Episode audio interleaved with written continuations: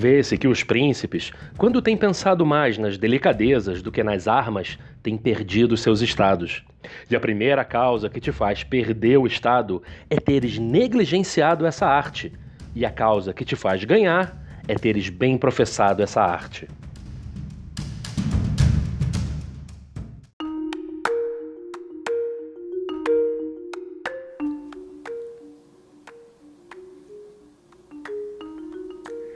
Por séculos, Maquiavel tem sido chamado de professor do mal. Mas o autor do Príncipe nunca exortou o mal pelo mal. O objetivo do líder é conquistar e preservar seu Estado e, óbvio, seu trabalho. A política é uma arena onde a virtude às vezes leva à ruína do Estado, ao passo que fazer uso deliberado do que parecem ser maldades pode resultar em segurança e bem-estar. Os menos atentos esquecem que a política está em todos os lugares, não apenas nas grandes dimensões da sociedade. Encontramos política nas relações familiares, nas empresas, nas relações com amigos. Portanto, sempre estamos lidando com escolhas fáceis e difíceis.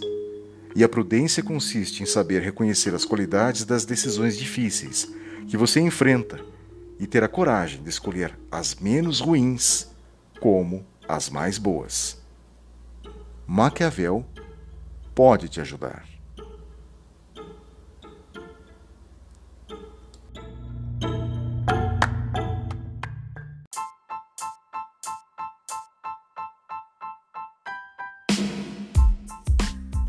Muito bem, capítulo 14: Os deveres do príncipe para com a milícia. Estamos aqui com o inenarrável Corrales. Salve simpatias. Com o inefável Rodolfo Araújo. Sou eu aqui. Direto de Guaratinguetá. E aqui, neste ponto, neste corner, Roni Chitone, um imprestável metido. Muito bem, chegamos ao capítulo 14. É praticamente metade do livro, né? Vocês acharam que nós íamos conseguir isso, essa façanha? Olha, eu, eu primeiro que o pessoal já estava ficando chateado que nós saímos do ar, né? E isso aí eu chamo-se, na minha opinião, lapso temporal promocional. Até o meu amigo Kleber Ricardo perguntou, pô, o que está acontecendo? Você está fazendo promoção? A resposta é sim, estamos fazendo um teaser do retorno. É. Ou a fórmula do lançamento, né? Só um pouquinho que nós já vamos falar depois da, da, da mensagem dos nossos patrocinadores, hein, é. Rodolfo? É isso aí, aquela coisa chatérrima que todo mundo tá vê sempre por aí, né? Cada dia nasce um pilantra novo para se aproveitar disso e para explorar os incautos, né? É, e, Ronil, então, isso não tem limite, Kleber, incrível. O Rony é o João Kleber do Maquiavélico. não, essa pausa foi, foi, foi deliberada e necessária para que a gente colhesse também um pouco mais das contribuições, né, dos comentários da turma que nos ouve. Inclusive você não, Corrales, comentou comigo, acho que foi semana passada, semana retrasada, que usou de um dos nossos episódios, especificamente aquele que fala sobre milícias auxiliares, para argumentar a favor de uma posição que você estava defendendo em negócios, não foi isso? Como é que foi essa história? Foi perfeitamente. Eu estava discutindo com o acionista da empresa, né? E ele estava insatisfeito com o rumo que algumas coisas estavam tomando, né? E, e eu falei, olha, o erro que você cometeu aqui foi que você contratou tropas auxiliares. Se você tivesse com as suas próprias, é, suas tropas próprias, ou até com mercenários, o seu sucesso seria melhor e você não tira esse nível de satisfação que você está tendo agora. Ele gostou bastante disso, agora a gente só fala de tropas auxiliares quando a gente quer falar de alguma coisa que não está dando certo quando você contrata a pessoa errada. Tá? É, é, tá vendo? Hein, Rodolfo? Fala três vezes bem rápido aí. Tropas próprias. É, as tropas que você tem em casa. Muito bom. Muito bem, capítulo 14, os deveres do príncipe para com a milícia. Olha só, agora é, é interessante que nesse ponto do livro, acho que vocês vão concordar comigo, né, nós eh, já tivemos é, várias vezes aqui ou ali, mas em pouca medida, o vislumbre da pata do leão. Né? Assim, da, nós enxergamos a unha da pata do leão por entre as barras da grade. Em outros capítulos, né? houve aquele em que é, Maquiavel começa a então é, é, a falar das coisas, escrever das coisas de uma maneira um pouco mais bruta, né? sem constrangimento ou sem edulcorá-las, sem adocicá-las. Mas a partir desse capítulo, especialmente a partir do próximo capítulo, na verdade, a transição entre um Maquiavel, digamos, um pouco mais diplomático, né? sem tocar nos nervos expostos, e um Maquiavel mais realista, né? que tende a ser mais realista, essa é uma diferença que nós vamos começar a ver a partir do capítulo 14. É, e sabe, o, o, o Rodolfo, você já falou uma vez, eu não me lembro em qual capítulo, mas você já falou uma vez quando eu perguntei a respeito dessa ideia que Maquiavel é, aliás, dessa maneira como Maquiavel explora episódios passados uhum. como um estudo de caso, né? Certo. Um estudo de caso ou um storytelling, enfim. E aqui no capítulo 14, para você deve ter ficado essa impressão também, né? Porque ele fala de como esse estudo de caso é importante para aquele que está à frente de uma posição de autoridade, uma posição de liderança. É mais ou menos isso? É, eu vejo nessa. Eu, eu vejo, é, é, não necessariamente com o estudo de caso e tal, mas é, realmente você fala aí que acho que muda, é, é, é talvez a segunda mudança é, na abordagem do, do Maquiavel, né? ele, ele, ele passa a ser um pouco mais, mais bruto, né? Eu acho que esse capítulo especificamente, né? Tem uma virada aí de, de abordagem. É, mas eu não sei se é especificamente de storytelling, de estudo de caso. Né? Ele cita efetivamente algumas coisas, mas o que eu acho, principalmente, o ponto principal aí desse, dessa passagem é quando ele fala que é, o príncipe não deve se preocupar com a guerra somente durante a guerra, mas é dever dele se preocupar com isso durante todo o reinado, né? É, isso, é uma, isso é uma coisa, inclusive, que eu falo muito nos meus cursos, por exemplo, quando eu falo de contratos, né? Eu, e eu acho que se. Acho que se, é, é, Como assim? Em que, em que, em que ocasião? Em que contexto? Da, no seguinte contexto. As pessoas se falam assim, ah, mas contrato, mas a gente está indo tão bem aqui, a gente está se entendendo, né?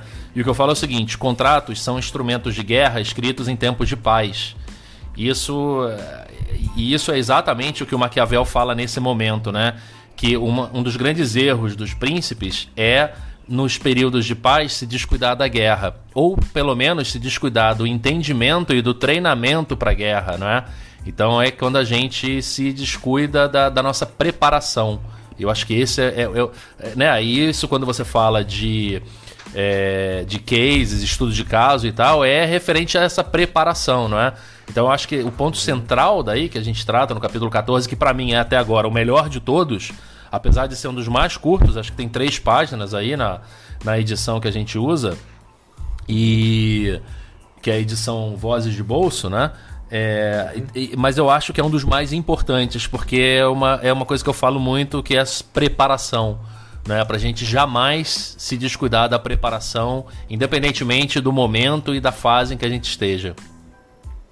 Sabe, o, o Corrales, isso que o Rodolfo está falando, acho que faz bastante sentido, não apenas numa dimensão, é, ou melhor, numa ocasião em que há um risco das coisas não darem certo por conta do desenrolar de uma negociação, de um acordo, ou alguma coisa que dependa de variáveis para que o objetivo final seja realizado, né? Assim, do, da convergência de interesses, de uma negociação ou algo do gênero. Aí. É, mas não só nesse momento, não, uh, Corrales. Em que outros momentos também você acha que este tipo de preparação, né, é, preambulando, né, assim, um preâmbulo para um evento importante, para uma ocasião importante ou para, enfim, qualquer coisa que seja importante. Que outros exemplos que você consegue comentar rapidamente em que essa recomendação faz sentido? Olha, é, eu acho que faz sentido o que o, o, que o Rodolfo está dizendo sob o ponto de vista pontual, né? Quando ele fala de contratos, isso, isso é uma verdade. Manutenção de contrato não necessariamente você tem que estar com a cláusula na mão para ir atrás ou com o nível de serviço para ir atrás, você tem que estar sempre preparado. Mas o que eu depreendo desse, desse capítulo, que é muito bacana, é que os americanos gabam-se de terem inventado o planejamento estratégico cíclico, né? onde eles estão sempre acessando o seu negócio para identificar é, todos os cenários possíveis. Né? Isso teria surgido durante a Segunda Guerra um pouco antes. Na verdade, Maquiavel já descreveu isso há 500 anos atrás. Essa é a parte mais interessante que eu vejo. Então, todo o capítulo 14, para mim, tem todos os elementos do planejamento estratégico cíclico que as empresas têm que fazer. Ou seja, acessar todo o tempo o seu competidor, acessar todo o tempo o seu cenário econômico, político, social, ambiental, analisar as forças, analisar as suas fraquezas, as suas fortalezas. Eu acho que ele, ele conseguiu, nesse capítulo, fazer as bases fundamentais do planejamento, na minha opinião. Você concorda com isso? Não, sem dúvida, eu acho que sim. É, de novo, acho que cabe um ou dois comentários aqui, que é o seguinte, você que está nos ouvindo. É, essa, esse esforço de, é, re, de atualizar Maquiavel, as ideias de Maquiavel, para um, um contexto moderno, no caso o nosso, ele é um desafio muito grande para mim, para o Corrales e para o Rodolfo, porque não se trata de escorregar na, resse... na ressignificação das coisas, das ideias. Né? Nós não estamos ressignificando as ideias. Nós estamos em um esforço de contextualizá-las e atualizá-las, torná-las, digamos, mais práticas, não Corrales e Rodolfo. Torná-las mais práticas. O nosso interesse é que você leia o livro, né? se interesse por, pelo, pelo menos por este livro, se não pelos outros livros de Maquiavel, mas acima de tudo consiga fazer alguma coisa prática com o que nós estamos comentando, nesse esforço de atualizar e contextualizar Maquiavel com os desafios, para lidar com os nossos desafios, sejam eles é, dentro das empresas, ou sejam ele num ambiente social, né, político, social, enfim. Mas é, não se trata de fazer uma ressignificação, né, Corrales? Então, assim, concordo, sem dúvida, que há aqui um proto, uma proto-ideia de um planejamento estratégico, né? assim, muito embrionária, claro. Ela veio se enriquecer das ferramentas teóricas e conceituais 400 anos depois, 450 anos depois. Mas já existe um elemento assim de planejamento, de preparação, né? e sim de planejamento, porque é, Rodolfo, assim, o, o exemplo que ele traz ali do na página, só vocês me ajudem aqui hoje, porque a edição que eu estou lendo é a versão digital. Eu não consigo ver qual é a página. Mas eu acho que é 1, 2, 3. No quarto parágrafo. Qual é a página, Rodolfo? Do quarto parágrafo que inicia por Filopomene, príncipe dos Aqueus. É o segundo parágrafo da. É o último parágrafo da página 66. Tá bem. Então, aqui você tem um exemplo é, de um é, príncipe né, que Maquiavel utiliza para sustentar o argumento dele, mas um exemplo de um sujeito que praticou aquilo que Maquiavel sugere como argumento de, é, de preparação. É, e se essa assim, a, a, maneira como eu estou querendo é, expressar a minha ideia em relação ao que Maquiavel sugere faz sentido para você, ou seja, se de fato é um proto, um planejamento estratégico embrionário, e Maquiavel, usando do exemplo desse príncipe dos aqueus, Filopomene, é, vai na linha desse meu argumento, Rodolfo. Olha, é, tem duas observações aqui. A primeira sobre essa sua pergunta é depende do que a gente entende como planejamento estratégico, né? Aqui eu vejo é muito mais uma, uma tentativa de simulação de cenários, né? Que é, é uma, um, um, talvez uma tentativa de estudar possibilidades, né? É, e isso é definitivamente parte de um planejamento estratégico, né? Mas é, é, é eles estão analisando é, partes, é, cenários teóricos, né? Então é o que eles fazem aí. Ah, se eles viessem por ali, o que, que você faria, etc, etc. Mas eles estão vendo uma forma reativa, né? Você precisaria, talvez, para ensejar um planejamento estratégico mais sólido, mais, é, mais robusto dentro daquilo que a gente entende hoje, em primeiro lugar, imaginar qual é o seu objetivo, né?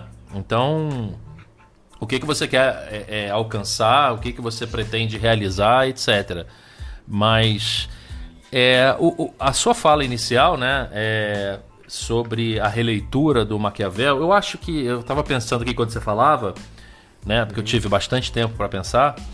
É, que isso talvez se aplique à maioria dos clássicos, mas por uma característica é, da nossa formação, que é o seguinte: muitas pessoas leram Maquiavel, foi o meu caso, né? De, de, deu, aconteceu de eu ter lido na faculdade, quando eu tinha lá meus 18, 20 anos, e aquele negócio você lê por obrigação, você quer ler o negócio rapidinho, você lê na véspera porque tem que ler né? E você acaba não assimilando tudo, não aprendendo tudo, não apreendendo tudo. Né? Então é por isso que eu acho que a releitura dos clássicos. E aí a gente acaba tendo uma, uma, uma birra de clássicos em geral. Né? Então eu acho é, é essa oportunidade que a gente está tendo de revisar isso é interessante para a gente rever os conceitos que a gente formou numa outra época, com uma outra cabeça e tal. Então isso é legal para a gente até rever outros clássicos, não só o Maquiavel, mas outros livros que a gente pode ter sido é, levado a ler na, em outra época e que meio que desdenhou deles, né? Por exemplo, na minha faculdade eu li Assim Falou Zaratustra. Imagina um, um pobre coitado de 18 anos de idade lendo Nietzsche. Não tem como, né? Não tem como. E aí você fica com aquela impressão de, Puta, mas esse cara era muito louco, né? Isso era um é, idiota. É, você, fica, né? você, pega ranço, né? Você pega, pega ranço. ranço, exatamente. Então essa acho que é até uma oportunidade de se desfazer desse ranço, né? É, e assim é, é, é importante fazer isso com gente é, mais vivida e mais rodada, como o Corrales, por exemplo, não é? Principalmente a questão, a segunda parte é, sugerida aí, que é mais rodado, né, Corrales? Eu não sei do que vocês estão falando, eu desconheço esse tema. Mas aqui, ó, Corrales, eu também tive bastante tempo para pensar durante a fala do Rodolfo, né? É... e é, tem, um, tem uma questão aqui que me, que me chama a atenção, que é o seguinte. Né? Sabe, é, muito dos livros que se debruçam sobre temas complexos como liderança, até planejamento estratégico, ou a tentativa de fazer uma autópsia das razões de sucesso de uma certa empresa, né, de, uma, de uma empresa X, Y, ou de um grupo de empresas visionárias. Né? Inclusive, tem alguns livros que se consagraram no panteão dos clássicos da administração com essa ideia de se debruçar e fazer uma autópsia das razões, tentar, tentar encontrar é, é, ligações de causa e efeito. Né? É, mas aqui, Maquiavel, partindo de um raciocínio é, indutivo, ou seja, das causas menores, né? das coisas menores para as coisas maiores, raciocínio indutivo é quando você parte do específico pra, para o geral e tenta formular leis gerais a partir das observações específicas, menores, né, episódicas, como o caso aqui do Maquiavel quando sugere, olha, né, vê lá o que o príncipe dos Aqueus o Filopomene fez, né? E se ele fez isso e deu certo, pô, então fazer isso, logicamente, dá certo para todo mundo. Isso é mais ou menos o raciocínio indutivo. Né? Tem uma grande deficiência nesse tipo de raciocínio, Corrales, porque, como diz o Taleb no livro Cisne Negro, né, basta uma instância verificada, basta um que um cisne branco apareça para derrubar a tese que todos os cisnes são negros. Né? É o contrário. não leu ainda. Né? É o contrário. Basta um cisne negro para derrubar a tese que todos são brancos. Pronto. É, enfim. É, a, a ideia é que basta uma instância confirmada, ao contrário das instâncias observadas até então, para que as leis que, formula, que foram formuladas e que pretendem alcançar o geral caiam por terra. Né? Muito bem, então aqui, um ponto é: um ponto do meu argumento é o seguinte, vamos ver se vocês concordam comigo. É, não que, não que é, eu esteja insinuando que todos, as, todas essas tentativas de encontrar relações de causa e efeito com de empresas a partir de histórias de empresas de sucesso, né? E tentar então encontrar aqueles atributos gerais e quando organizados novamente naquela quantidade e naquela quantidade né? e naquela qualidade permitiriam o sucesso de uma empresa, de uma carreira, de alguém, enfim. Mas Maquiavel aqui faz algo assim é, completamente diferente, porque ele não ele não sugere que há uma relação fixa portanto atemporal, né, na formulação do sucesso a partir dos componentes do sucesso. Olha, você tem que combinar gente não sei o que, tecnologia não sei assado, né, um orçamento não sei o que, etc e tal, e aí, pum, você vai ter o sucesso. Então ele não parte de uma única fórmula. Mas é bastante interessante que ele comenta aqui, olha, né, um sujeito que está procurando manter a sua posição de autoridade tem que se debruçar sobre tudo aquilo que já, né, tem que se tem que buscar conhecer o máximo de tudo aquilo que já foi feito em situações semelhantes para constituir um repertório e com esse repertório, portanto, conseguir resolver os desafios que se apresentam de maneira invariada, imprevista ou até mesmo aleatória. Faz sentido isso para vocês? Oh, peraí, deixa, deixa eu pegar isso aqui, porque senão eu vou me perder feio aqui mas é porque é, eu acho que eu é, captei essa associação que você fez o seguinte. É, o Taleb ele critica muito a nossa busca por previsão, né? que a gente tenta de todas as maneiras prever o que vai acontecer para se planejar como reagir. Né? Ele critica isso é, dizendo que em vez de prever, a gente deve se preparar para o que vier né? Então, é, é a própria é, a linha do Maquiavel é exatamente nesse mesmo sentido, não é? Ele fala, ele não está falando. Então assim, quando você está se planejando, você está se planejando para algo específico, não é? Quando você está se preparando, você está se preparando para algo mais genérico, tá? Então é isso que. É, algo ta... mais genérico ou algo mais variado, não? Exatamente. É algo, algo que, assim, imprevisível. Você está se preparando para o imprevisível, diferente de você se preparar para o previsível. Então, é o que o Taleb fala. É que a gente deve investir menos em previsão e mais em preparação. Não é? Então, o próprio Maquiavel, quando ele fala: ah, se eles vierem por aquele lado, ah, se eles. É, é, atacarem pelo flanco. Como é que a gente. Então, assim, ele, ele, ele não tá indo pro específico. Ele tá jogando hipóteses, né? E pensando como, se pode, como pode se preparar de uma maneira mais genérica. Então, assim, é, é, é a diferença de, por exemplo, é, o cara falar assim. É, ah, o que, que a gente vai fazer se esse caminhão quebrar? Essa é uma coisa. Isso é, um, é se preparar para uma coisa específica. É, pra se preparar para uma coisa genérica, assim, o que, que a gente vai o que, que a gente vai fazer se tiver um atraso? Não importa por quê. Né? Ou seja, como é que a gente responde a isso? Como é que a gente responde a uma, a uma, a uma aleatoriedade? Né? E aí, como é que se cria um organismo antifrágil? Uhum. Muito bem. O que, que você acha, Corrales? Tá certo eu, tudo isso? Não, não sei. Eu tenho muita dúvida a esse respeito. Você sabe que por por definição, eu gosto de ser cartesiano, apesar de você não gostar disso, né? E uhum. significa prever o futuro, você tem que se basear em. Só muito... antes, assim, Corrales, só é, tem gente que está nos ouvindo, está ouvindo termos pela primeira vez ou ainda não está totalmente familiarizado com eles. Acho que cabe você falar assim. É, eu sou cartesiano. Só dar um contexto rápido antes de continuar o teu argumento. O que é ser um cartesiano? Cartesiano é utilizar o que René Descartes, na verdade, um matemático, ele dizia assim: tudo é causa e consequência. E você pode colocar absolutamente tudo dentro de uma fórmula. Né? Tudo pode ser explicado, tá? quando você leva em consideração todos esses elementos, você tem sempre um resultado é, determinado, isso é bem determinístico. Né? Ser cartesiano é um pedaço da equação. Obviamente, quando você fala em elaboração de cenários, cenários são alternativas possíveis que vão fazer parte da equação também do determinismo. Uma parte é a análise do passado projetando o futuro e a outra parte é a determinação de cenários. Quais são os cenários possíveis? O exercício de cenários possíveis também leva a conclusões que podem ser cartesianas. Para determinado cenário, a tua resposta deverá ser essa, baseado no, no, no histórico que nós temos de situações similares. Então é razoável uhum. que se pense nisso com, como quando você fala, na, o Rodolfo falou no começo, o, o Maquiavel está falando de você fazer cenários, né?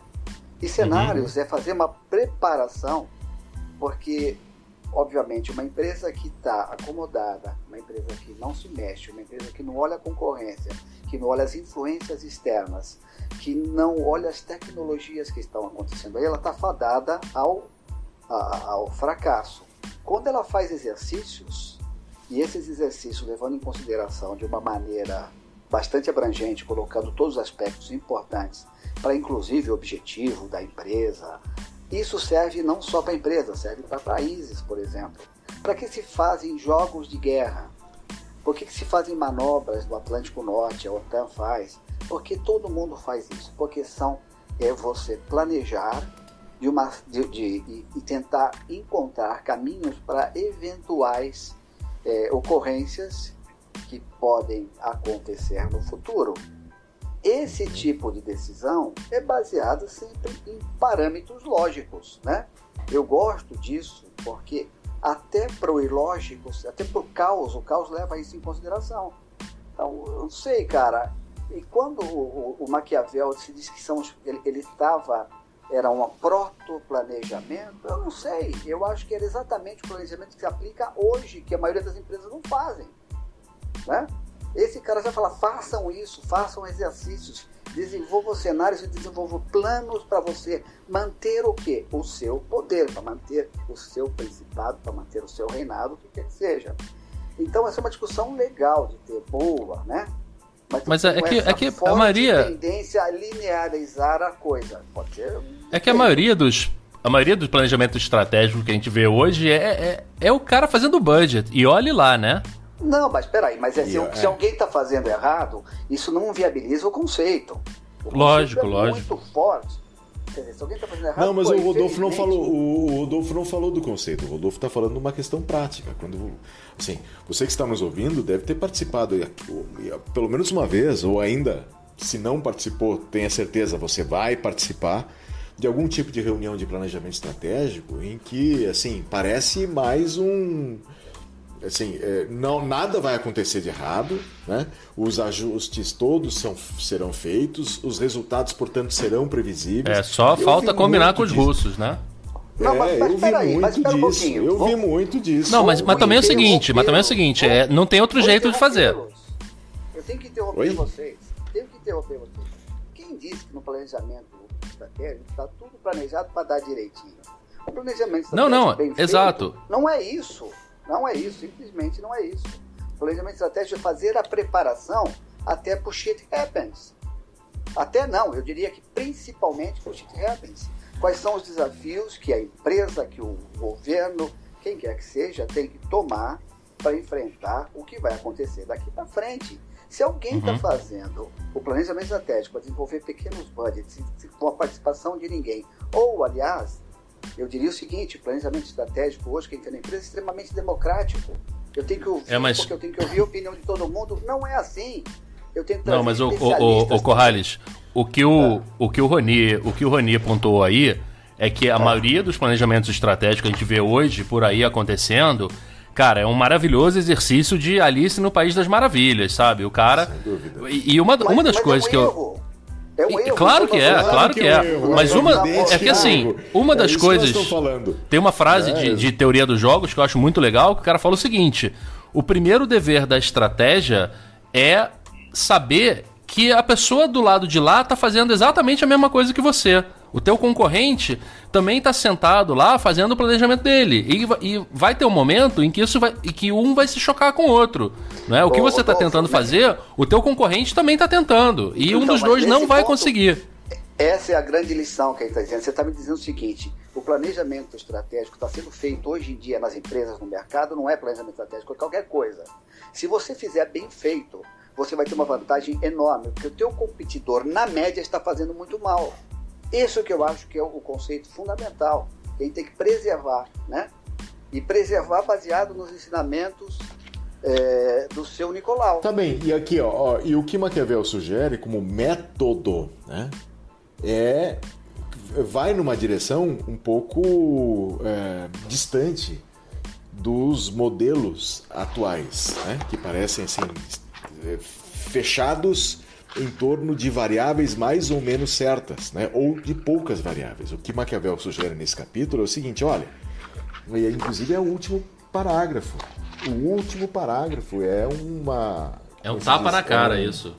É, um príncipe sábio deve observar meios similares aos acima examinados e jamais estar ocioso em tempos pacíficos, mas com astúcia fazer-se cabeça para bastar a si mesmo na adversidade vindoura de modo que quando nascerem as mudanças, encontrem-se preparados para resisti-las. Quem faz isso?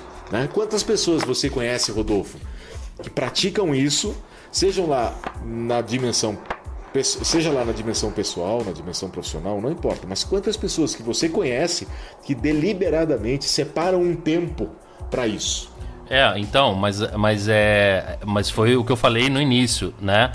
É da pessoa achar que é, que a guerra só se aplica em, em, momentos de guerra, né? E não, você tem que pensar na guerra em momentos de paz também, não é? Ele fala disso aqui, ó. Deve, portanto, nunca afastar o pensamento dos exercícios de guerra. E na paz, mais se deve exercitar do que na guerra. O que pode fazer de dois modos: um com a ação, outro com a mente. Então, é, é, ele nunca parar. E isso que eu acho também que é um erro muito grave que acontece em empresas, principalmente nessas que marcam muito forte esses ciclos. É? Então, assim, tempo de planejamento estratégico. Então, fazemos planejamento estratégico. Aí, agora, executa. Aí, dois meses lá na frente, tem uma mudança brusca no cenário. Bom, precisamos rever. Não, não, não. Planejamento estratégico só daqui a 10 meses. Só, só na próxima. Então, assim, existem situações e acontecimentos e ações e movimentos dentro da empresa que não podem parar nunca. Né? Você sempre tem que revisar, nunca pode ser uma obra completa, tem que ser sempre uma obra em revisão, uma obra inacabada. Né? Claro que uma hora você tem que ter um, um, uma data de corte e falar, cara, agora vamos é, pau dentro, vamos embora. Porque é, senão, senão nunca termina. Agora, não, não é, não é para terminar efetivamente, não é para terminar de fato, né? Porque você sempre precisa revisar e atualizar.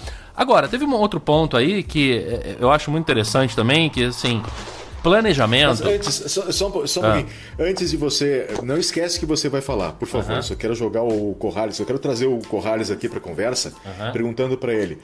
Uh, perguntando para ele o seguinte: não esquece, tá, Rodolfo? Tá. Perguntando para ele o seguinte: Ó, oh, Corrales, é, Maquiavel é precursor, o capítulo 14 é precursor do PDCA? Hum, Acho que sim. Diria que sim. Desenvolve um pouquinho mais aí para nós, então, e explica o que é o PDCA para a turma que está nos ouvindo.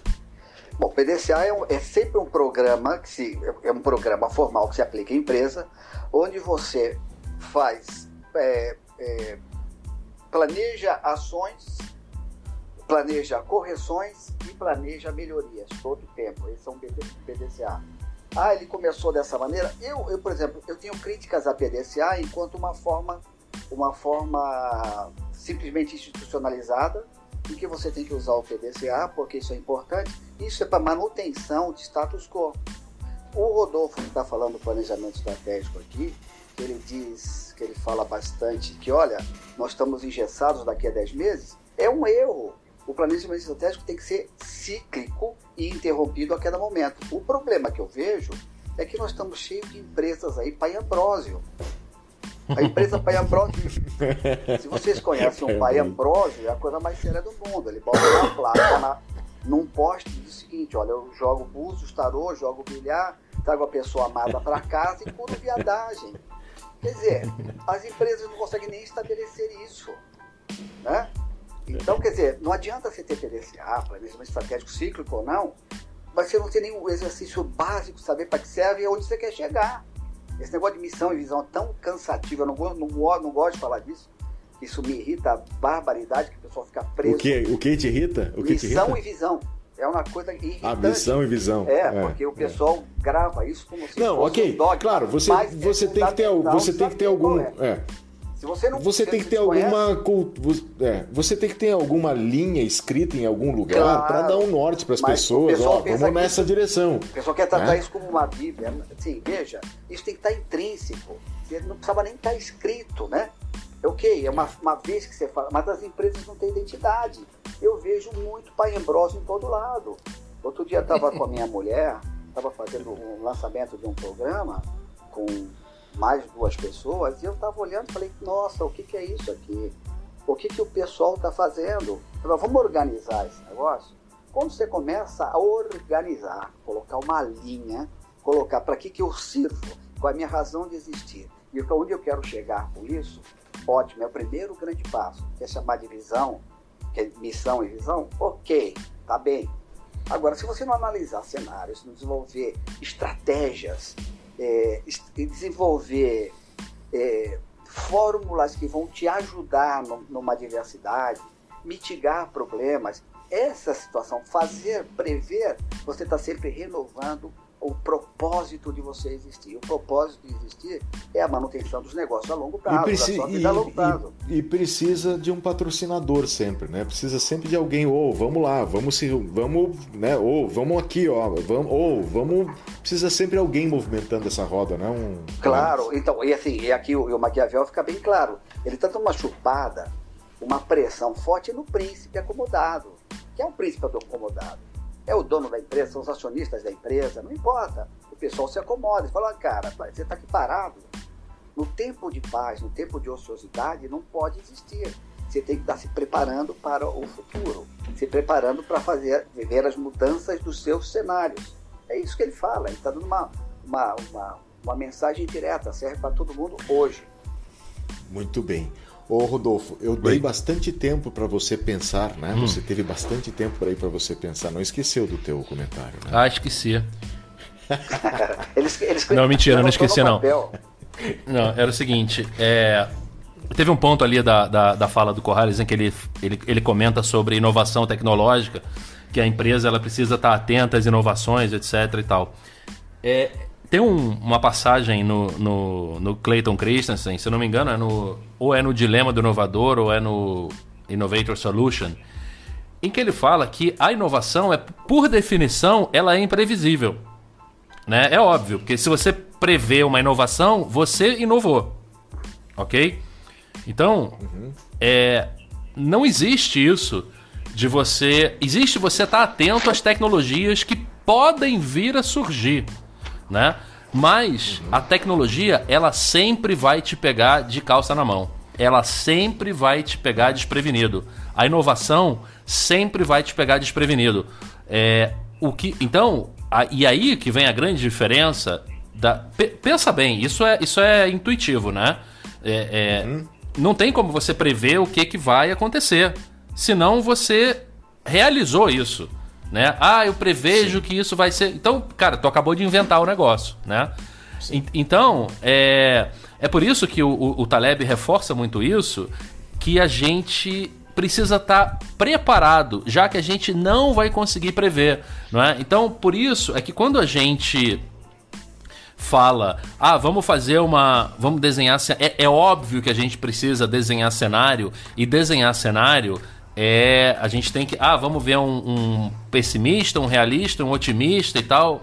É, assim tem que desenhar? Tem tem que desenhar. Mas com a com a perfeita convicção de que vai errar. A questão é se vai errar por muito ou por pouco né? E como o que vai fazer como vai reagir na hora que errar. E principalmente como é que você vai saber que você está errado né? Ou seja é, em que momento de que forma como é que você vai saber que é, a tua previsão já está fora do eixo, já está fora é, do que você imaginava. Porque é. Ô, ô, ô, Rodolfo, Rodolfo, eh, deixa eu, deixa eu fazer uma intervenção aqui. Já com fez. Uma né? frase. Com uma frase que vamos ver se faz sentido para você continuar desenvolvendo a ideia no inter... depois do intervalo, na segunda parte. Uhum. Mas o que você está dizendo, eu conseguiria extrapolar na seguinte frase aqui, ó. O passado precisa estar no presente para que o futuro aconteça.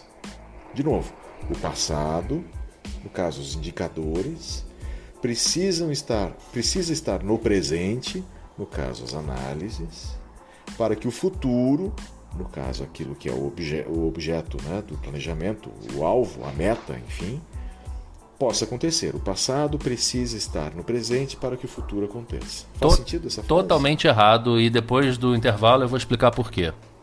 Então tá bom. Vamos fazer o intervalo então e já voltamos.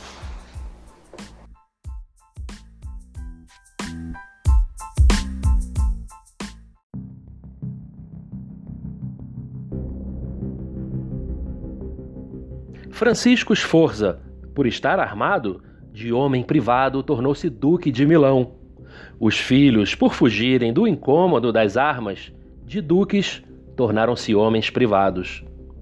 Porque entre os outros prejuízos que te traz o mal de estar desarmado está o desprezo, o qual é uma daquelas infâmias que o príncipe deve evitar, como em seguida se dirá. Porque entre um armado e um desarmado não há qualquer comparação. E não é razoável que o armado obedeça voluntariamente ao desarmado e que o desarmado esteja seguro entre servidores armados. Pois, havendo em um desdém e no outro suspeita, não é possível trabalharem bem juntos. E um príncipe que da milícia não entenda, além de outras infelicidades, como disse, não pode ser estimado entre seus soldados nem lhes depositar confiança.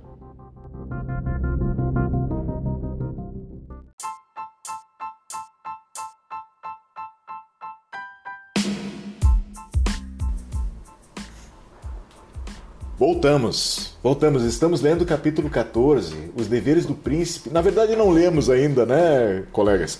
O capítulo em si. Vamos tentar ler um pouco das partes do capítulo agora, nessa segunda parte do Maquiavel, O Príncipe, na edição Vozes de Bolso, com a companhia do Corrales.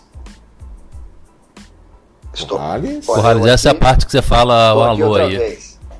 É, então. E do Rodolfo. Sou eu aqui. É.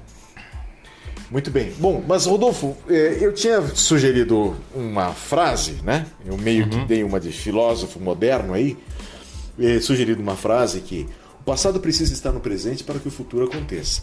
Eu já sei onde é que o- sei onde é que está o ponto fraco dessa frase, mas por favor, faça as vezes aí. então. Repete aí, o passado. O passado precisa estar no presente para que o futuro aconteça. É, não. É, é o seguinte, eu. Eu, eu tinha. é, é, Eu, eu também acreditava dessa maneira, né? Mas aí. é, eu li o Predictioneer's Game do Bruce Bueno de Mesquita. E ele fala de uma, ele coloca essa, essa questão de passado, presente e futuro. O, o Bruce Bueno de Mesquita escreve sobre teoria dos jogos, né? Então ele ele coloca uma ele dá uma invertida nessa relação aí que a gente fica até meio meio sem rumo, né? Pra entender como é que funciona isso. E, e, e, e é muito elegante a forma como ele faz, porque ele, ele diz o seguinte: não é o passado que é, influencia as nossas ações presentes, é o futuro que influencia. Porque as decisões que a gente toma hoje, elas são orientadas ao futuro. Elas são orientadas no que a gente quer que aconteça. Tá? É claro que a gente se espelha um pouco nas relações de causa e efeito do passado, não é? Mas como a gente falou, na, como o Corrales colocou brilhantemente na primeira parte, né, quando ele explicava a parte do cartesianismo e tal, é, e as milhares de relações de causa e efeito in- é, interligadas, interconectadas, né, é, dificilmente relações de causa e efeito se repetem, tá?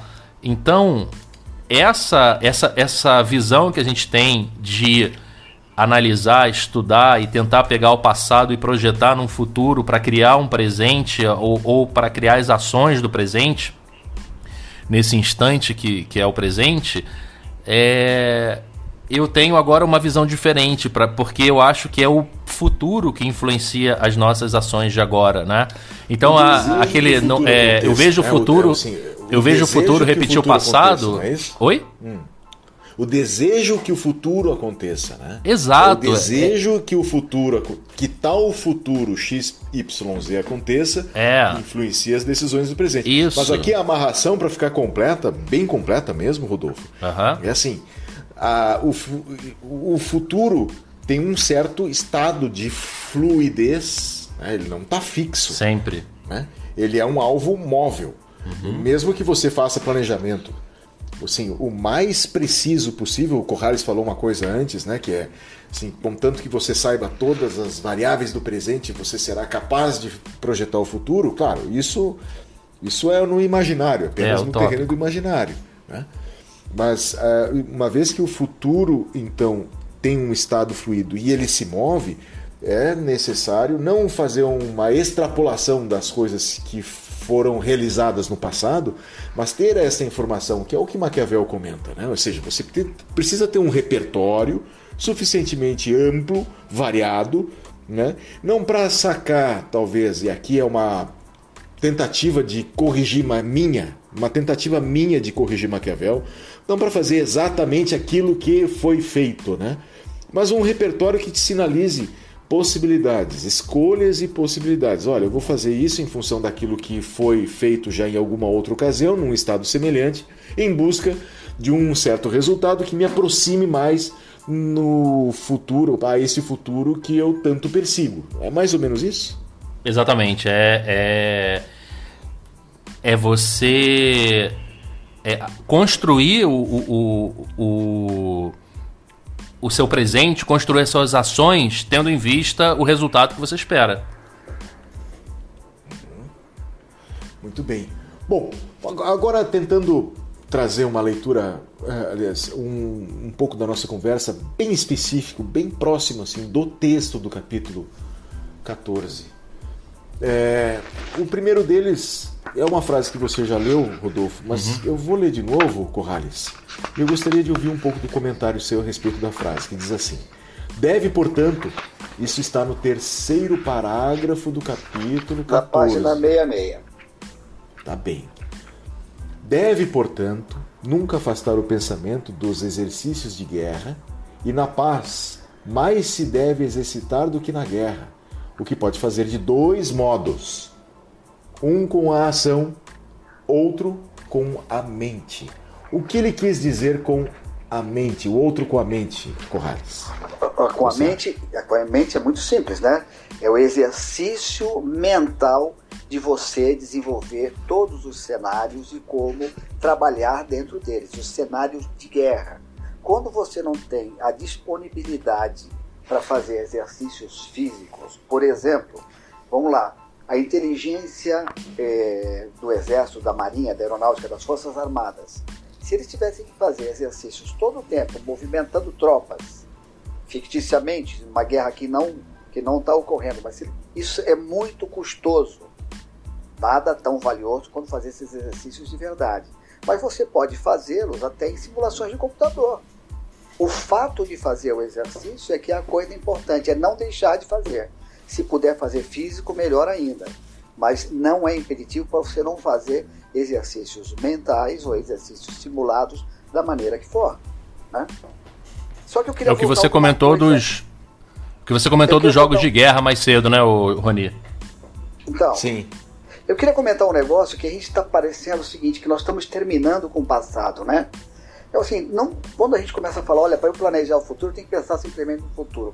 O passado, ele te traz a experiência para você aprender com ela, não necessariamente repeti-la. Mas um dos grandes erros é repetir o passado nas coisas ruins que ocorreram, né? Então, quando eu estou lendo aqui, nós estamos lendo aqui Maquiavel. Nesse... Claro, mas peraí, só um pouquinho. Tem um exercício difícil aqui no que você está insinuando ou sugerindo, que é o seguinte Nem sempre as relações de causa e efeito são linhas diretas traçadas entre A e B.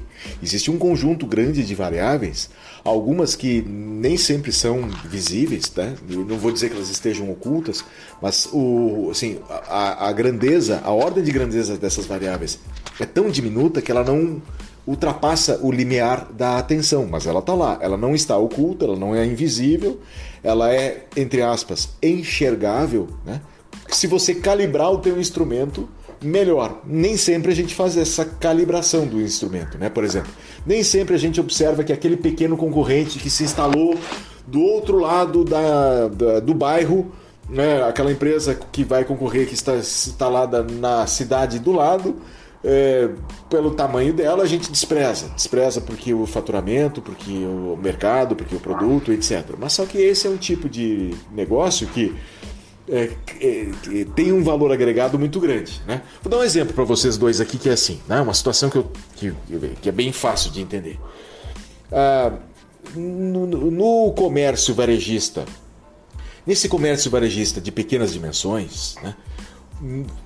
o, o sujeito, né, o dono do negócio, nem sempre aplica as melhores ferramentas de administração. Tá? Então ele não percebe que um concorrente melhor estruturado né, e que atende um, um segmento específico de mercado, que não concorre diretamente com ele, ou seja, esse cliente não está concorrendo pelo mesmo cliente, esse concorrente, perdão, não está, não está disputando o mesmo cliente que compraria o mesmo produto nas duas lojas, porque ele não tem o mesmo produto, esse outro concorrente. Né? Ele tem um produto de uma outra categoria ou de um outro tipo. Só que a experiência de venda que ele constrói e o nível de atendimento, assim, o nível de profissionalismo do atendimento que ele oferece, leva aquele cliente que poderia gastar mais para este concorrente, para essa loja. O que, que acontece depois de um, dois anos, três anos, se muito, né? aquele cliente que teria um perfil de consumo, né, teria um perfil de gasto para comprar produtos de valor agregado, não circula mais dentro daquela loja mais informal, mais é, é, convencional. Ele vai, em primeiro lugar, para aquela outra que oferece uma experiência de venda mais completa. Então, assim, qual é, a, qual é o meu ah, qual é o meu argumento, o meu ponto aqui? O meu ponto é que Uh, as, a forma como se administra o presente precisa levar em consideração os indicadores, sim, de um passado recente, mas tentando recontextualizá-los ou tentando melhor atualizá-los em função de um futuro que é sempre móvel. Não sei se isso está fazendo sentido para você, Rodolfo. Pouco, mas está. É. mas, mas, Não, mas é, é, Tem uma forma. Então me corrige aí, então me corrige. Não, corrigir um de forma nenhuma, mas eu acho que é, é dá para juntar o que você e o, e, o, e o Corrales falaram, tá? É, e, e, e de tabela, complementar o que eu falei anteriormente sobre essa relação entre passado e futuro, que, que é o seguinte: é, a gente precisa olhar para o futuro, mas é, carregando os aprendizados do passado e principalmente as correções do passado, tá? Porque as relações de causa e efeito a gente jamais vai conseguir é, abraçar, é, é desvendar completamente, tá? Ô, Eu diria ô, até. Você, oi. É assim, a questão do passado também tem um componente que é a interpretação do passado, né? Depende sem de tá dúvida, tá sem dúvida. Isso que é o, Sim, claro, é o grande sem problema. dúvida. É, é e, e, eu diria até, eu me arrisco até a dizer que, sei lá, mais da metade dos erros, mais da metade dos erros de planejamento estão é, numa visão míope de causa e efeito. Tá?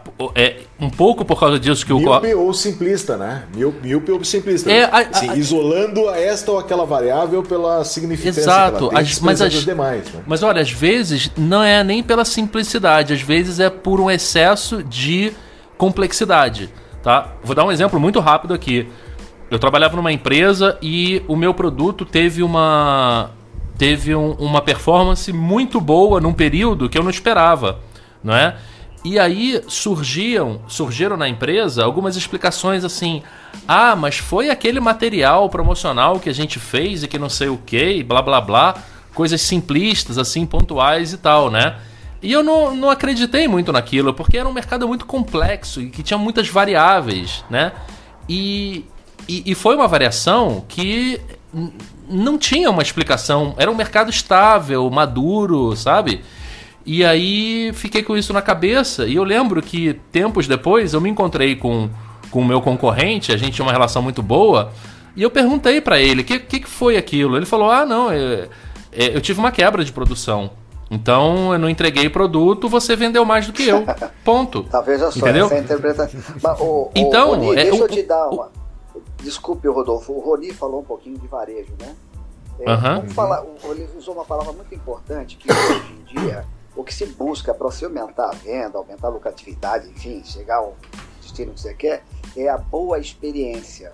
A experiência que retém o cliente. Eu vou dar um exemplo prático da Amazon, porque eu tenho uma. É, sob o ponto de vista operacional, eu sei algumas coisas. A Amazon, vou dar um exemplo, esse número é fictício, mas serve. Ela faz 15 mil pedidos por dia regularmente aqui no Brasil. No Black Friday, ela foi. Só no Black Friday ela chegou a 160 mil pedidos. Num dia. Num dia. Ou no período. De ah, num 16 dia. Num dia, na Black Friday. Obviamente, o período de Black Friday, você faz ah, o, o pedido, você tem que ser entregue em seguida. O pessoal da Amazon falou o seguinte: ó, perfeitamente, eu vou multiplicar por 10, que é a nossa experiência. O que, que você faz quando você trabalha com logística, quando você começa a fazer esse pla- planejamento? Você fala: olha, se 16 mil eu entrego em dia, 160 mil eu vou entregar em, em, em 10 dias, não está certo? Eles falam assim: perfeito, só que eu não quero nada disso. Eu quero que você entregue 160 mil em um dia também. E o pessoal disse, nossa, mas espera aí, isso aqui vai te custar uma fortuna. Você vai ter que multiplicar o teu número de funcionários, todas as suas atividades, por um multiplicador bastante alto. Falei, não tem problema, eu quero que assim funcione. Né? Por quê?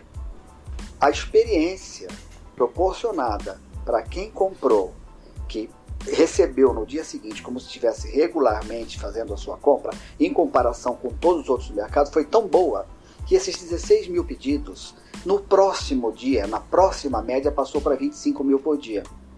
Qual seria o custo promocional de na televisão, fazer a propaganda mais incrível do mundo, gastar no rádio, na televisão, em revista, onde quer que seja, qualquer seja meia, até na rede social, comparado com a satisfação, a experiência boa do cliente que o fez com- começar a comprar mais regularmente. Não tem preço isso. Então, enquanto todo mundo está fazendo o que a experiência diz, que é, ok, eu aumento o prazo, está tudo certo. Meu custo continua o mesmo. Ele usou esse custo como um custo promocional, que praticamente dobrou a venda regular deles, fora de uma promoção de Black Friday. Isso é experiência Muito de bem. consumo Isso sensacional. aí, é. É, essa, esse aí foi o comentário, não tem eh, do, do Corrales, mas vamos fazer um rápido disclaimer aqui. A Amazon não está pagando este podcast, pelo menos por enquanto. Não, mas a gente aceita, indo- aceitamos contribuições. Mas vamos lá. Rodolfo, Oi. aqui ó. Escuta essa. Porque entre um armado e um desarmado não há qualquer comparação.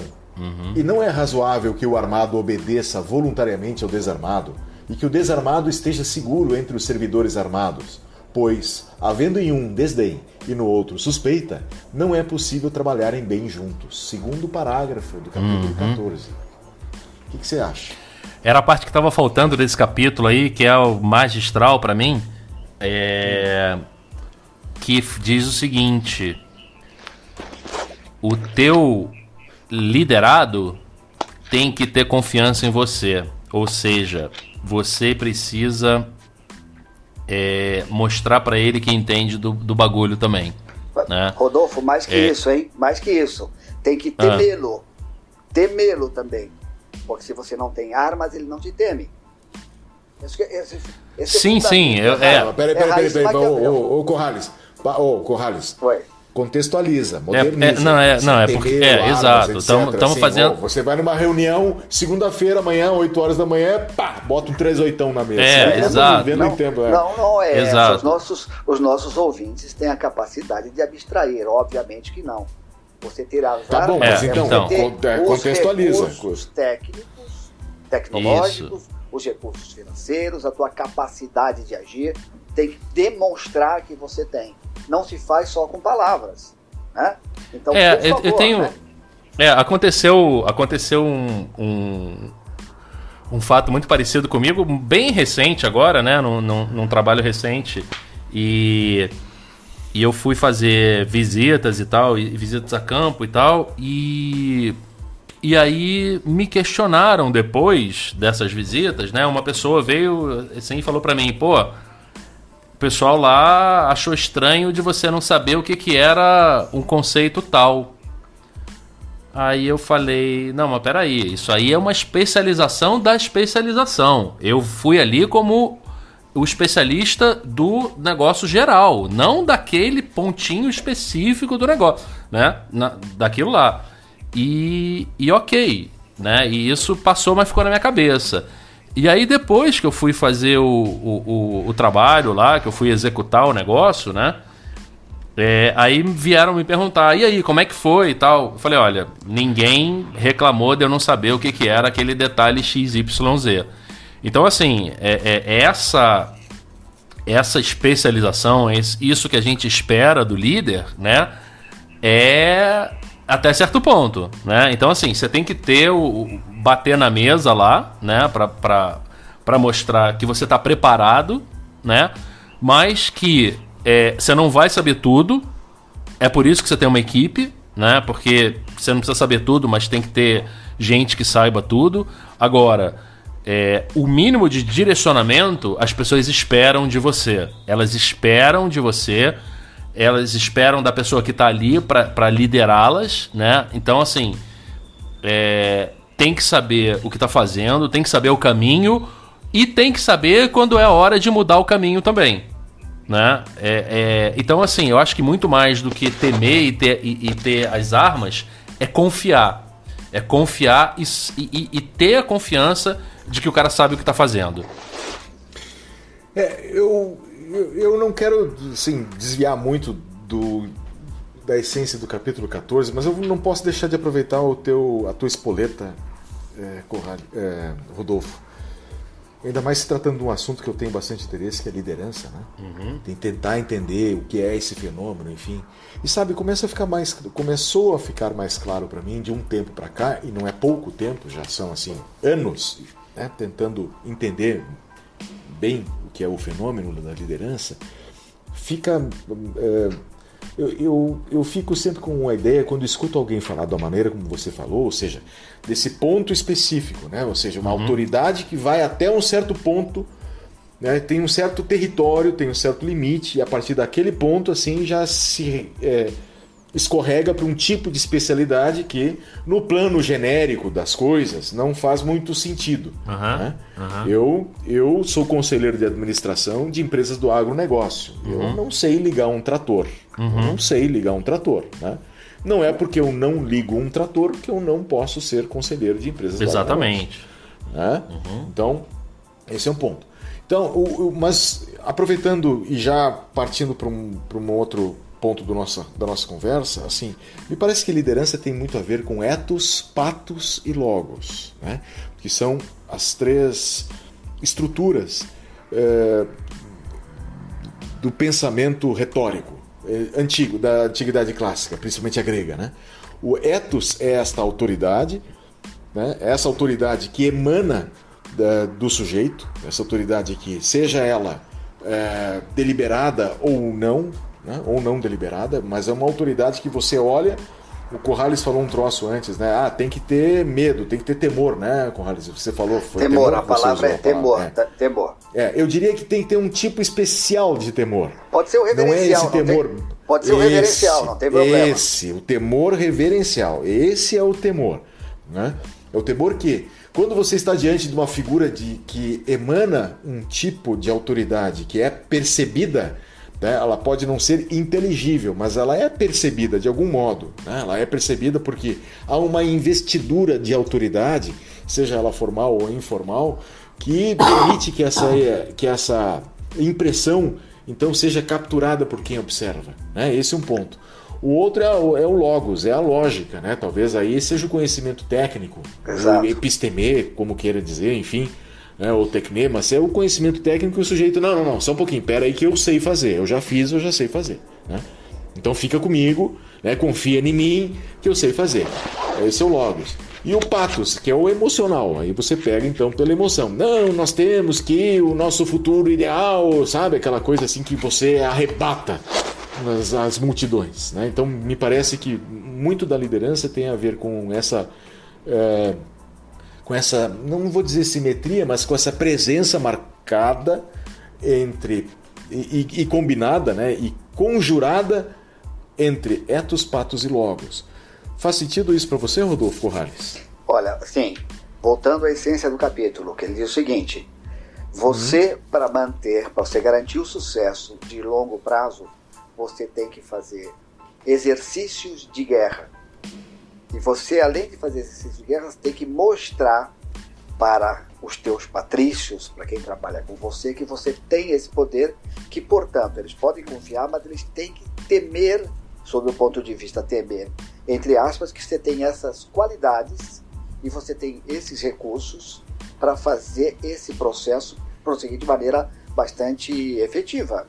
Eu acho que essa é a essência da coisa. Se a gente fugir disso, não, não tem como. Como você, como você diz, olha, na minha empresa eu não preciso saber ligar o trator. É verdade, você não precisa. Você precisa saber quem sabe e você tem que saber que quando você precisa ligar o trator, você dá ordem para esse cara e ele liga o trator de forma efetiva. Isso é importante. Agora, não fazer se acomodar, ninguém sabe ligar o trator, e você não sabe o que está acontecendo na, na, no agronegócio do seu concorrente, não sabe que o movimento estão levando, você está fadado ao fracasso. É essa que é a, a, a, a mensagem do Maquiavel aqui, super atual.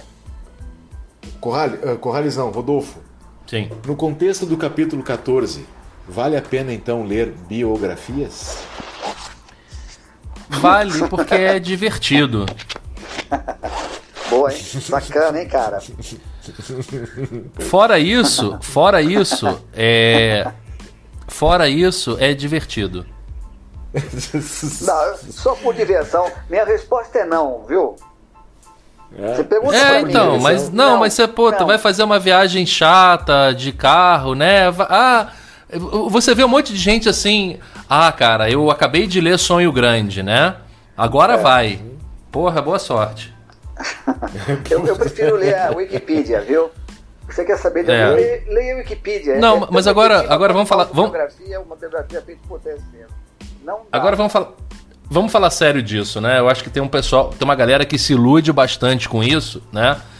Principalmente com essas biografias que aparecem aí, que parece livrinho de, de história de colorir, mas que já vem colorido. Essa é a minha grande crítica a esses livros, né? Que tem o 1, o 2 e o 3. É...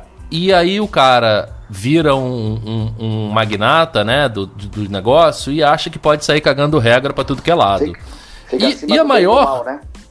É, e a, e a maior... É...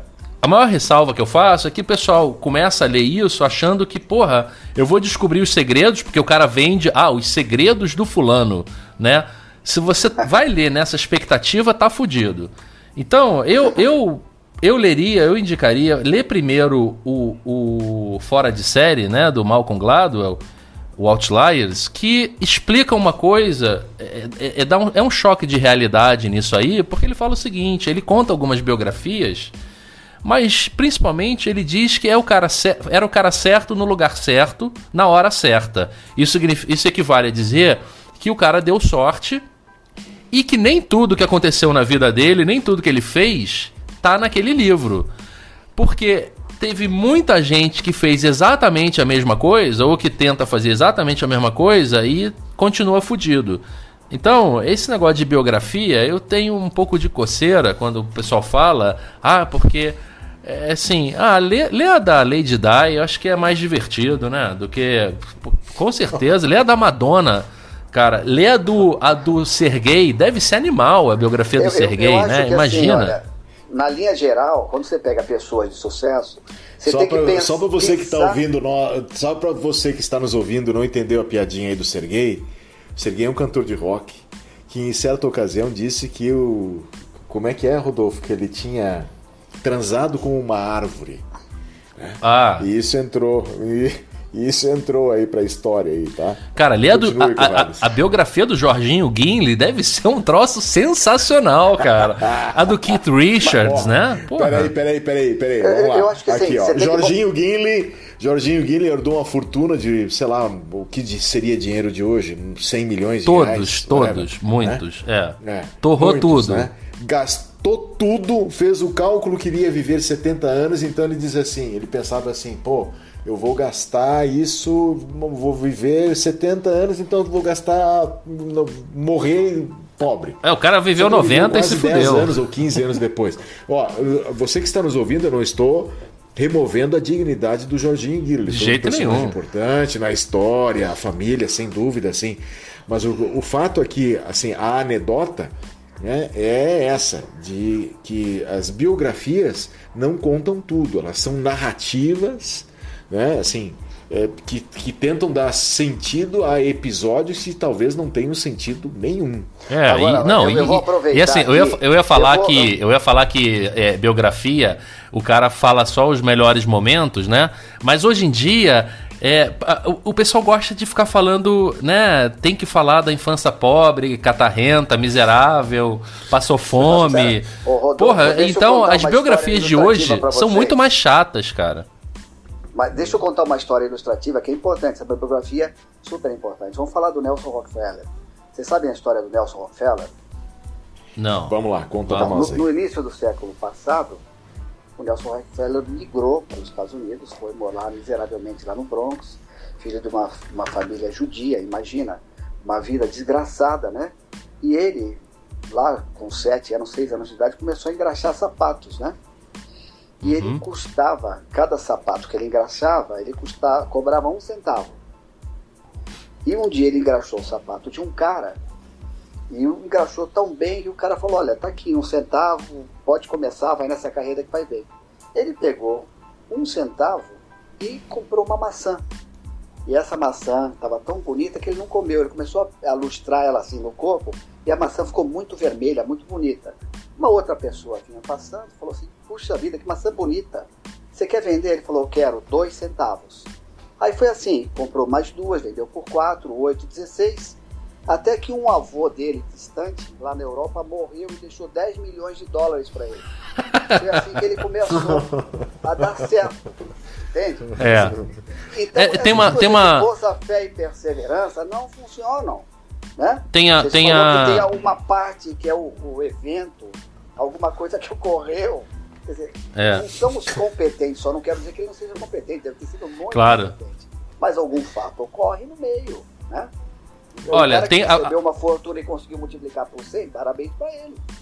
A melhor biografia, aliás, só para ilustrar, saiu na saiu na, na exame esses, esses dias, né? Eu vi no Twitter aí falando assim, é, que a fulana começou como estagiária e hoje é presidente é, do grupo, cara, não me lembro qual é o grupo agora, mas é uma XYZ. é uma puta empresa agora.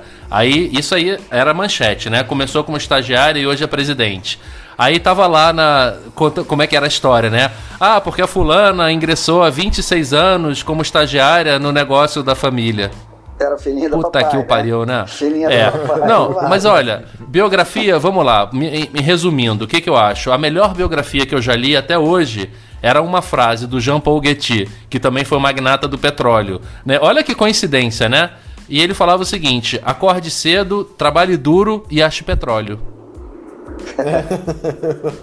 Receita do sucesso, boa sorte. É isso aí. Muito bem. Já partindo para os instantes finais, aqui eu quero convidar você que está nos ouvindo a conhecer um pouquinho mais de Maquiavel. Nós não vamos falar disso hoje por conta do tempo aí, né? Já estamos aí com uma hora mais ou menos de podcast ao todo.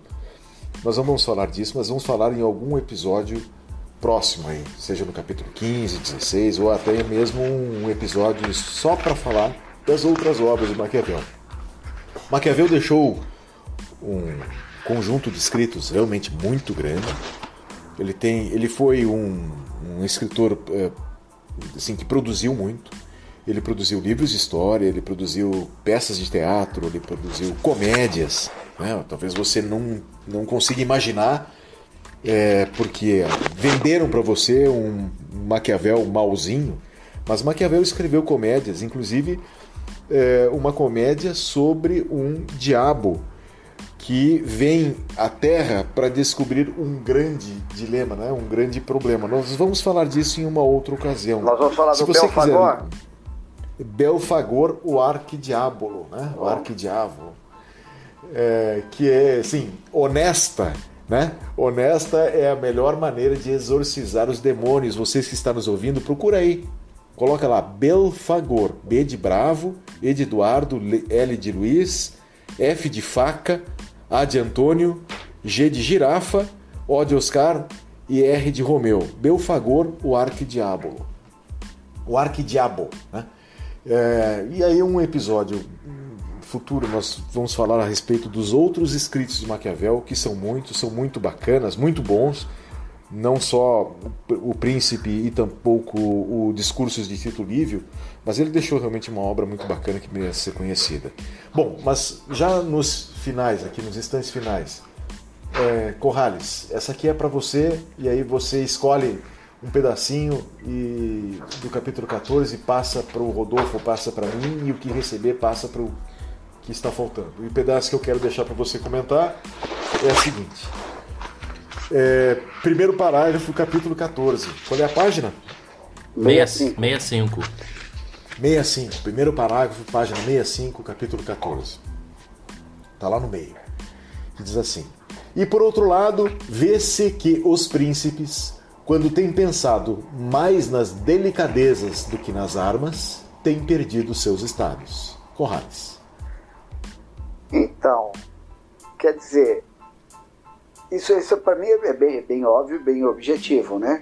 Quando você perde o espírito, o princípio para que você existe, e você está mais ligado na superficialidade, você está preocupado com ser politicamente correto, por exemplo, você se afasta absolutamente de tudo que é o princípio do seu, da, da, do, da sua razão de ser. E a gente vê muita gente fazendo isso. Ou seja, o poder purifica, né? E de repente, é, alguém que está extremamente poderoso, por algum momento ele acha que se transforma em Deus, e esse Deus por si só se basta. Eu acho que não é isso. Ele tem que manter a linha dele e tem que ser fiel ao, ao, à fórmula dele para ter sucesso e pensar no futuro. Agora, você ir para o Olimpo, se achar inatingível e que está tudo resolvido, eu acho que esse é, é um, é um erro fundamental para todo mundo. Muito bem, escolhe um pedacinho aí e joga para um dos nós dois. Nós terminamos. Olha, eu, eu vou voltar um que não está no Maquiavel. Eu queria que você, Rony, comentasse uma. uma na, na verdade, é um aforismo, né? vamos dizer assim. Um hum. cara muito famoso, desses que hum. obteve sucesso, se manteve no sucesso até o fim e não se jogou Deus, ele diz o seguinte: se você pensa que pode ou pensa que não pode, de qualquer forma você está certo. Você sabe quem falou isso? Quem? Isso foi parece Henry frase Ford. do Chacrinha, não foi não? foi Henry Ford. Se você pensa que está certo, ou você pensa que você pensa que pode, ou você pensa que não pode, de qualquer forma, você está correto, você está certo, é isso mesmo. O que, que isso tem a ver com esse capítulo, na sua opinião? Well, bom, assim, como é que é então? Vamos repetir aqui. Se você, você pensa que, que você pode, ou você pode, pensa que não pode. você pensa que não pode, de, de qualquer, qualquer, maneira você, você está, está certo. certo. É, como é, eu, eu não sei se faz conexão direta com o capítulo 14, mas faz conexão com uma ideia muito, muito importante. Para né? mim é sobre planejamento, é... por isso que eu perguntei. Não, não. Tá, ok. Se você quiser olhar nessa dimensão mais superficial, tudo bem. Eu iria mais. Eu faria um mergulho mais profundo. Né? Eu diria assim que as crenças, né? as crenças intermediam a experiência de mundo. Portanto, você não vive o mundo, você vive as suas crenças. As crenças A experiência de mundo do sujeito é intermediada por aquilo que ele acredita. Logo, nós não temos experiência direta de mundo, nós temos experiência direta das nossas crenças. Se eu acredito ou não acredito, né, se eu acredito que eu, enfim, que eu posso ou não acredito que eu possa, de qualquer maneira, eu estou certo, porque é nas crenças que eu acredito. Isso numa dimensão mais, assim, no mergulho mais profundo. No mergulho, assim, mais na superfície, a questão do planejamento, sim. Se, é, se você pensa que tens que é, você né, está pilotando um negócio e acredita que tem os recursos, que tem as pessoas, que tem a inteligência empresarial, corporativa, enfim, né, para fazer o negócio dar certo, beleza. É bastante provável que de fato dê certo se nenhum desastre, né? Se nenhuma algo assim que te impeça de chegar lá aconteça. O impeça que chegar lá aconteça, às vezes tem que fazer parte de alguma equação, de algum ponto da equação, como você sugeriu antes, viu, uh, Rodolfo? De estar preparado, né? Preparado no genérico, assim, no plano geral das coisas. É, eu, tô me, eu ainda estou me recuperando aí desse baque que foi. É, as suas experiências dependem das suas crenças, né? Porque isso Não. aí implode metade das frases de autoajuda que a gente vê por aí, né? Inclusive, inclusive uma que eu vi hoje que foi um plot twist que eu achei sensacional, que dizia o seguinte. É, foi o quê? Perdão? Foi um plot twist. Ou é. seja, quando você. É, quando você, quando você não atende às expectativas e acontece uma coisa totalmente oposta ao inesperado, né? Tem aquela célebre, célebre frase atribuída ao Einstein que fala, não sei, é, alguma coisa como não sabendo que era impossível, foi lá e fez. Eu acho uma das coisas mais imbecis da face da Terra essa frase. o Einstein não foi disso. É, não ele não poderia ter falado isso, né? Não. Enfim. E eu, a que eu li hoje era o seguinte: não sabendo que era impossível, foi lá e soube. Ele foi lá e fez. foi lá e ficou ah, sabendo, né? Foi lá e soube, essa é boa, melhor ainda. é. Então, é, é, é, mas eu, eu, eu gostei muito da, da que você jogou pro, pro Corrales, eu vou me, eu vou me aproveitar dela, né? Porque. É, quando vê-se que os príncipes, quando têm pensado mais nas delicadezas do que nas armas, é, e o Corrales, ele fechou muito bem isso, ele, ele pontuou muito bem quando ele falou do politicamente correto, né? E é o que a gente vê muito por aí hoje, né? Quando assim, olha, o CEO, as vendas estão caindo. Puxa, então vamos colocar um tobogã no escritório. Aí vem o CFO e fala: olha, o fluxo de caixa vai dar ruim na semana que vem, né? Ah, então vamos liberar as bermudas sexta-feira. Cara, você tá perdido no negócio, né? Você tá Agora é perdido, é você não né? sabe o que tá fazendo. Hã? É. Agora vamos ter um, um ambiente dog friendly. Tragam seus cachorros.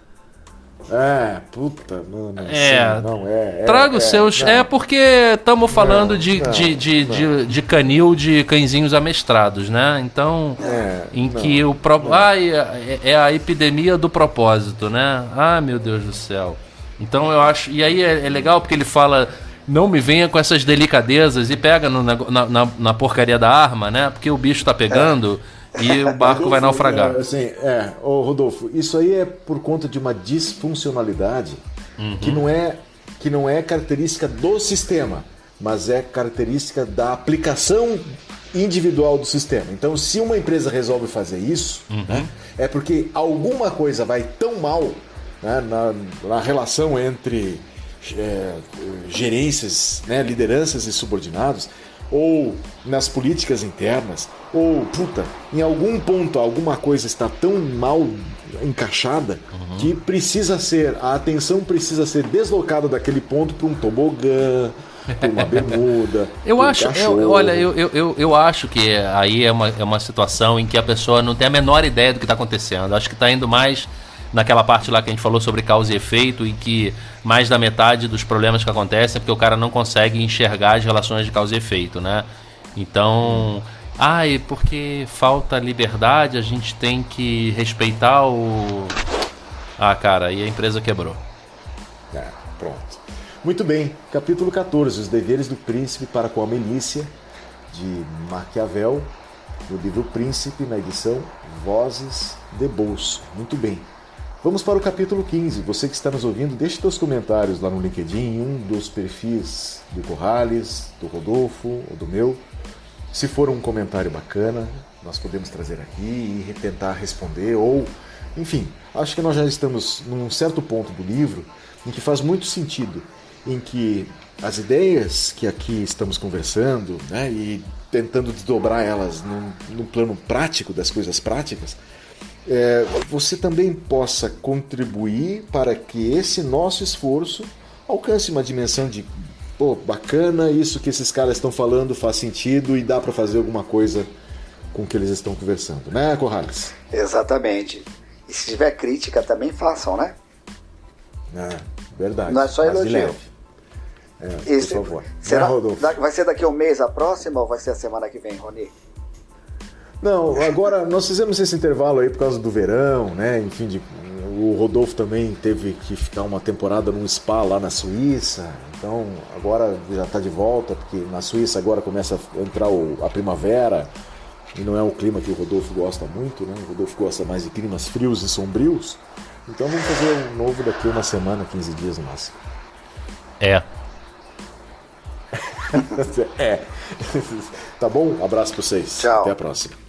Falou, gente.